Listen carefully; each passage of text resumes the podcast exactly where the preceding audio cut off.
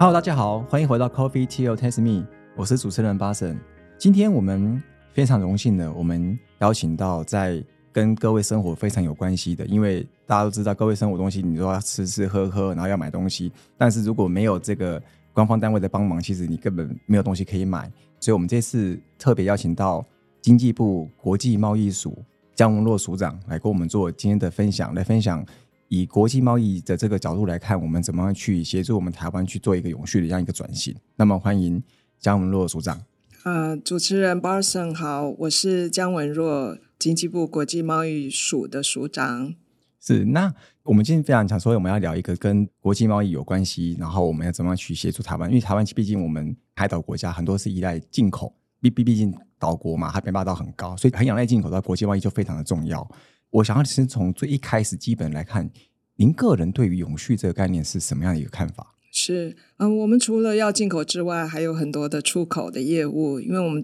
呃很重要的一个工作就是帮我们厂商争取更多的商机，把我们的。产品卖到国外是这边，我先跟主持人交换一下意见。对对对。那另外呢，您刚刚问我说，对于永续的定义啊，我觉得永续其实可以从不同的层面，可以包括经济面、环境面啊等等。那我觉得这个很重要，就是政府单位还有个人、民间跟官方一起要齐心合作去达成的一个目标。是。那就以贸易来讲的话。嗯，我们现在做的就是帮业者用三二的这个观念哦，三二三二就是像 reduce、reuse 还有 recycle 这个这个概念，同时呢，用科技的方式来帮助厂商去达到减碳的这个目标，然后把这个符合低碳的产品卖到国外去。这个是我。就贸易的层面来跟主持人做一个分享，是就是因为贸易的时候你要卖到像可能有些最近开始在国际贸易蛮火热，就讲碳边境税这件事情，其实国际贸易就很重要，你要怎么样让他们避免去多缴这些碳边境税，然后让更有竞争力，这应该是国贸署一个很重要的一个方向嘛，对不对？没错，这个业务呢是从欧盟它首先提出来的一个概念。那它是从十月一号开始生效，但是呢，它实际上要争取相关的这个碳凭证的费用是在三年以后，所以还有一个过渡的期间。但是其实我们从很早就已经在关注这个议题，同时我们同仁也有到欧盟直接去请教欧方的官员，甚至有相关的这个专家。嗯，我们贸易署呢也有相关的网站，上面都有很多的资料。除此之外，也办了很多的工作坊、大型的研讨会。最主要目的就是帮我们的厂商事前的能够掌握欧盟的相关的规定，而且是很直接的。对对，是就是直接去现场取经，然后带回来。没有错，甚至呢，呃，也邀请欧洲的这些专家直接用视讯的方式。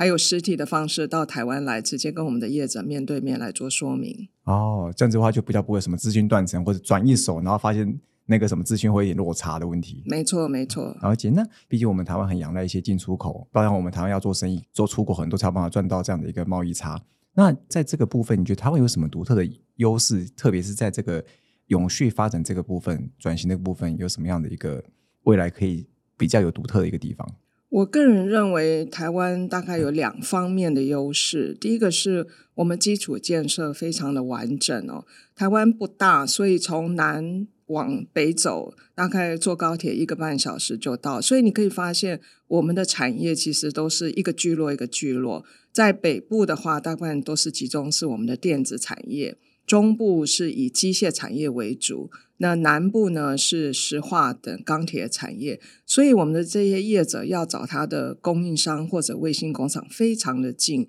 那你跟你的卫星工厂很近，你自然呢在这些运送的部分，还有这个材料提供，可以节省很多的时间。这样子其实也是可以达到这种节能减碳的的相关的一种方式之一。那另外还有一个优势是。我们有这个资通讯方面的优势，台湾主要的产品大概都是资通讯产品的生产，大概占了全世界六七成的这个比重哈。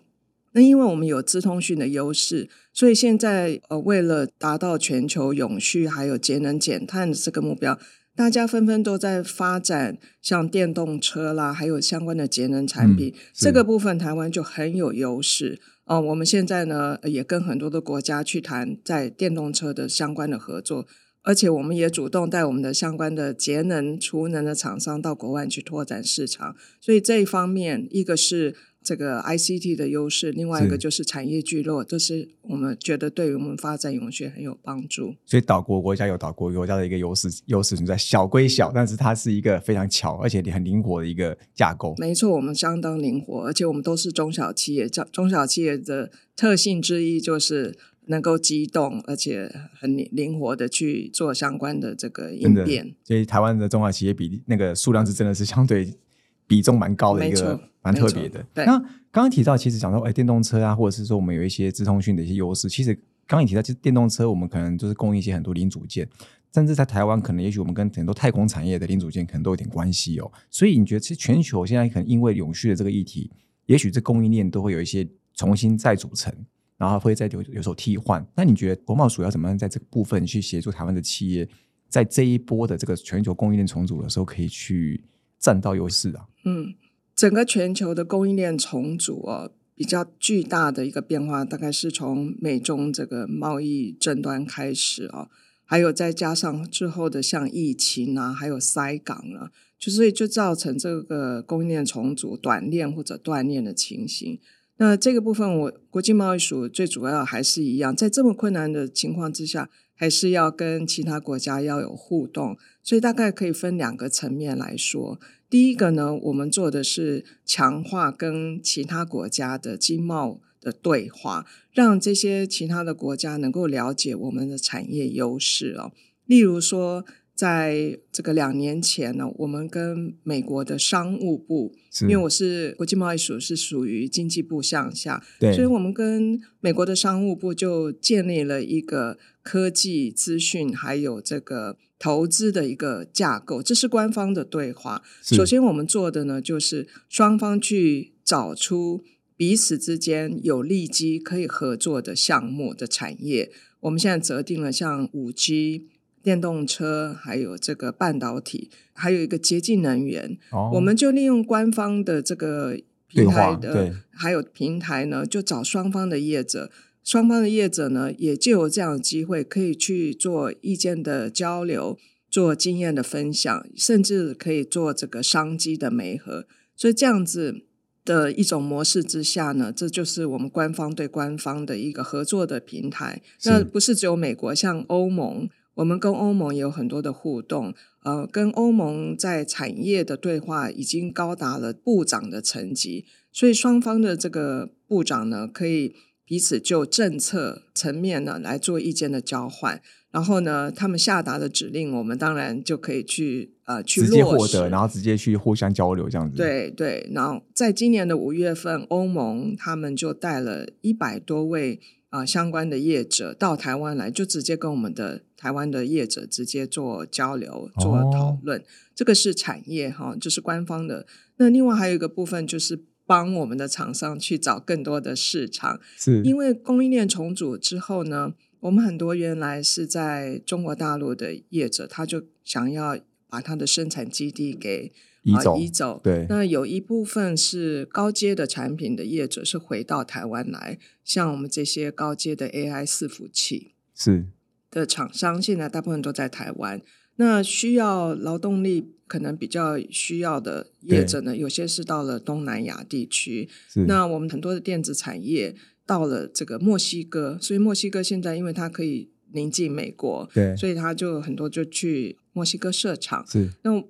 经济部在海外呢有五十多个据点，所以我们主要的帮助的方式呢是帮我们的业者收集当地的相关的资讯，还有商机。然后他们会提供回来，我们就转给我们相关的工协会跟业者做参考。此外呢，除了这个以外，我们还办很多的啊研讨会等等，也是让我们的业者知道国外的相关产业的发展情形。还有一个很重要的方式，我们也会在其他的国家去建立国家馆、国家的形象馆，因为现在每个国家都会办很多很多的展览，对，那就利用这个展览的期间。我们会把我们的形象去推广给来参观的相关的这些国外的这个观展者，让他们知道台湾到底优良的这个产品的形象是在哪里，然后有什么东西是他们可能在供应链重组时候会需要的东西。没错，在供应链重组之下呢，现在又有一个新的现象是，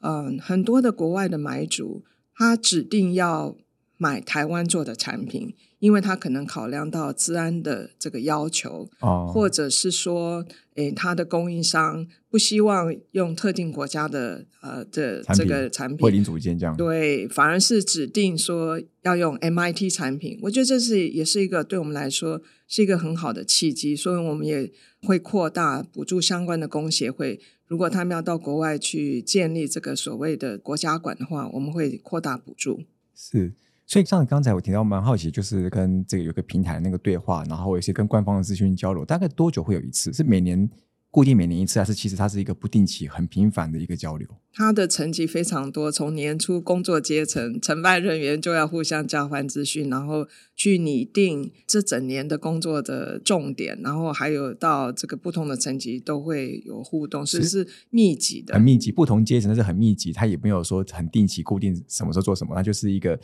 简单的像是不同部门之间的那种交流的感觉。呃，应该是说在年初就会拟定整年的工作计划，哦，不是随性的，了解，然后有一定定期的检讨。是，再来就是我觉得我们最近这几年，其实我们在对外贸易，其实我们常常会提到就是新南向，其实这个也蛮久的。是那你觉得新南向这个以台湾来讲，我们怎么样更好的去做到这件事情？因为毕竟新南向，我觉得像刚刚提到，可能是以劳力密集，好像才需要到往东南亚。那会不会有什么样其他的机会，或者是说，也许有一些未来更多的规划是在新南向政策里面可以去达成的？嗯，刚才提到的劳力密集可能是一部分的国家，对那，新南向的国家非常的多，所以他们有的非常的啊、属于工业比较发达，有的是农业比较发达等等。但是最主要呢，我觉得我们强调的是，台湾是他们非常好的合作伙伴、贸易伙伴，是可以值得信赖的伙伴，这是是我们最主要跟西南向国家的一个互动的基本的一个原则。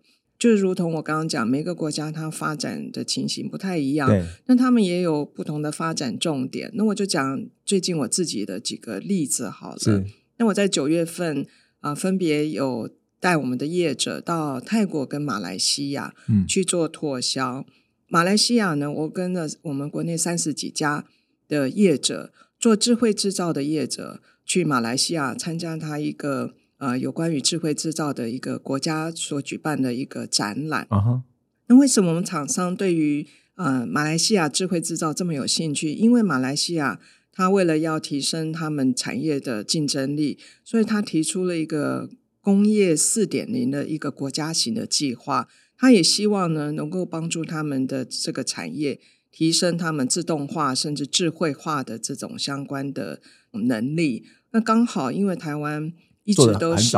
对，没错，我们很早就开始启动，所以我们台湾有很多的解决方案，我们也愿意利用这个机会呢，去把我们的经验传授，或者跟马来西亚的相关的业者做经验的交流。同时呢，我们的厂商也可以提供很多的解决方案。这个是马来西亚。嗯。那泰国，我大概是跟二十几家的业者，是集中在绿能方面的。哦，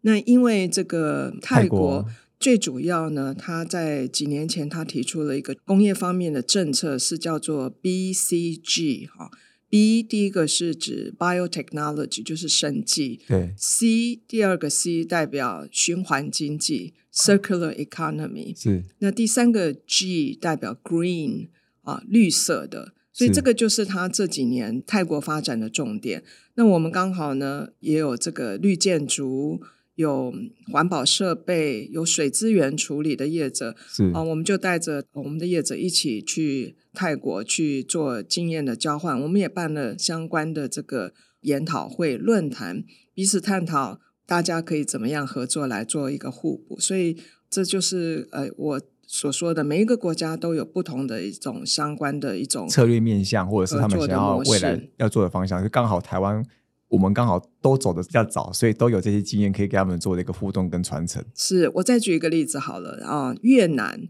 我们越南呢，刚才主持人之前有提到供应链重组，所以我们很多电子产业其实也到越南北部去设厂。但是我们的台商有跟我们反映呢，说你马上去那边设厂，我可能找不到适当的人，尤其是管理阶层。所以经过呃，我们跟我们的台商还有越南的相关的官方做互动之后呢。我们在今年的八月份，由越南的官方推荐了十五位大学的电子产业的讲师，他就到我们台湾来做为期六周的一个训练培训。我们等于是帮越南去培训他们的高阶电子人才。对，那他们回去之后呢，他们就可以到他们的学校，再去把在台湾所学的去传授给越南的学生。等到这些越南学生从大学毕业之后呢，如果有兴趣的话，他也可以到我们台商的电子的这个相关的厂商去工作。所以其实这个是彼此互惠互利的。对越南的这些大学的学生来说，他们学到了新技术、新知识。对于我们在越南投资的台商，未来呢也可以得到他们所需要的这个，就是同等台湾的电子人才，他们在越南同样有这样的一个人才可以去作为伙伴这样子。没错，没错。所以你可以看得出来，每个国家我们的策略方法都略有不同，而且是契合他们的需要。对，这件事是蛮特别，就是至少你要先了解他们，要很多的一个交流，才知道他们到底需要什么东西，然后再看台湾这边有哪些叶子合适，就会把它做一个有效的媒合，然后。达到两边都有一个互惠的一个结果，对，是我们其实刚刚提到蛮多的。我们从整个策略走向跟我们西南向这个部分，你觉得我们在台湾在国际贸易经贸这种现在已经合作很密切嘛？那我们有没有更未来的一些呃策略的面向？然后可能是也许在规划中，或是或者在想象中的那种？嗯，国际贸易署呢，它在九月二十六号，呃，就是从原来的国际贸易局。升格为国际贸易署，是原来在局的层级比较偏向执行面，那到了署的话，就是除了执行之外呢，也可以啊做这个相关的贸易政策的制定，所以它是结合了政策制定以及执行哦。是那国际贸易署的英文，我就用英文来去回答主持人刚才问我的问题哦。哦，国际贸易署的英文呢叫做 Taiwan。International Trade Administration 哈，这四个字的字母 T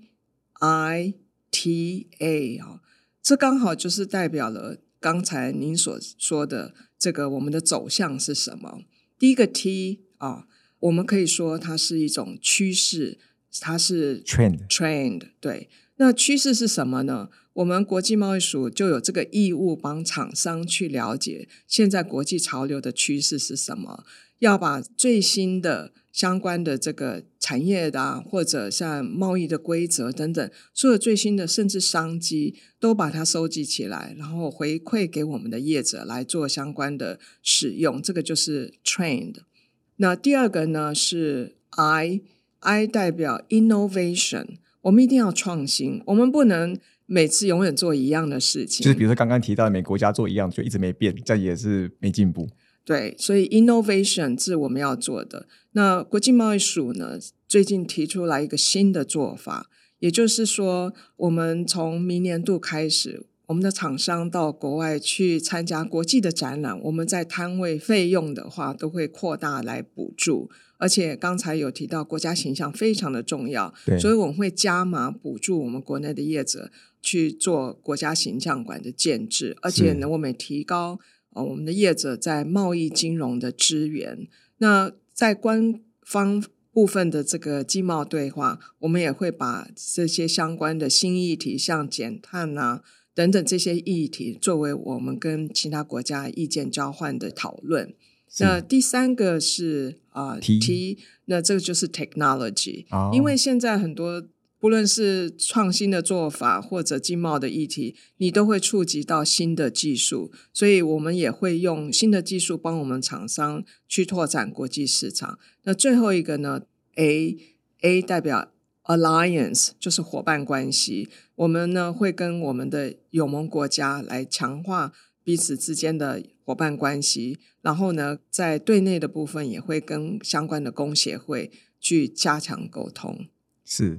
最后就是我最最后一个问题就是想说，我们了解一下，刚刚提到我们都是讲永续发展嘛？你觉得我们未来几年我们在国际贸易所的这个政策底下，刚刚提到 TITA 的这个推动底下，我们要跟永续做一个或者跟环境保护做一个连接。那在未来有有没有预期要达到什么样的一个里程碑，或是？达到这个科技发展、永续发展跟这个环境保护这个平衡底下，但是我们同样可以打造跟这个 TITA 的这个策略的走向，或是政策的一个走向。我想最主要的呃一个目标，还是要让我们的好的产品能够增加在国际间的能见度，增加曝光度，因为这个是我们帮厂商争取商机最重要的一个方式之一。是，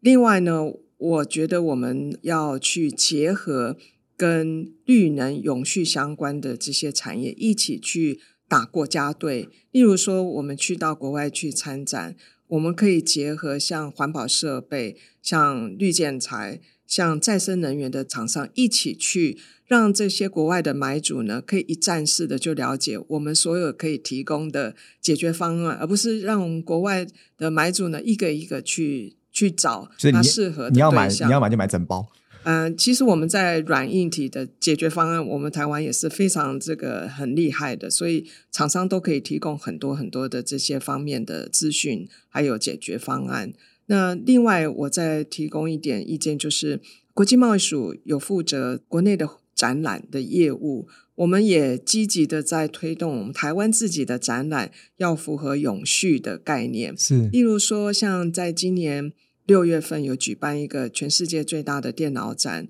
，Computex，是里面的很多的这个参展的厂商呢，是跟我们有去洽谈过，如何用呃装潢的方式能够达到减碳的这个目的哦。例如说，过去我们参展厂商可能很喜欢做木作，那在 Computex 里面呢，我们就有一家厂商，他说我不要做木作了，我把所有的布置呢用帆布来做。展览结束之后呢，这个帆布就捐赠给慈善机关做书包，再把它把这些书包呢去给偏乡的这些儿童来使用。所以等等等等呢，这整个展览呢，为期这几天的展览，这家公司它的减碳呢就达到了百分之五十四，所以这是一个相当可观的成果。那我们也利用跟国外双边对话的关系，把台湾这样的做法。跟国外的朋友做分享，是你刚刚提到这个，我们有很多的产业，比如软硬体，大家可能都是不同的语言，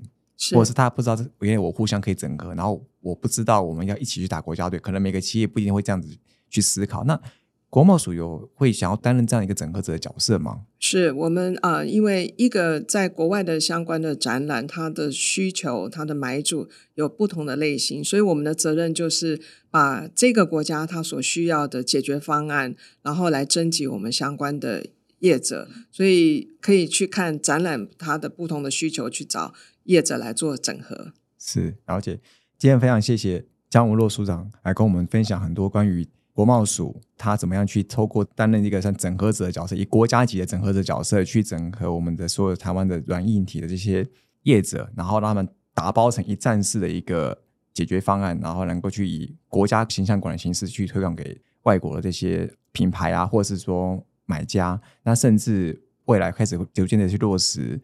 以。国贸署的英文去缩写了代表四个含义的 TITA 的这个是一个这样的一个政策面向，那我觉得也是非常有趣的，就是直接把名字拿来当成我们的那个政策走向，其实也蛮也蛮好记的。是，我觉得但这个未来对台湾很多我们业者其实可以跟国贸署有更多合作，然后也去理解说他们更多的这个资讯，其实可以我国贸署那边，特别是升格之后有更多的资源可以做利用跟沟通。好，那我们再次谢谢。经济部国际贸易署江无洛署长来跟我们做今天的分享。谢谢主持人，谢谢大家。Coffee Tea or Taste Me，轻松聊永续，我们下次见，拜拜。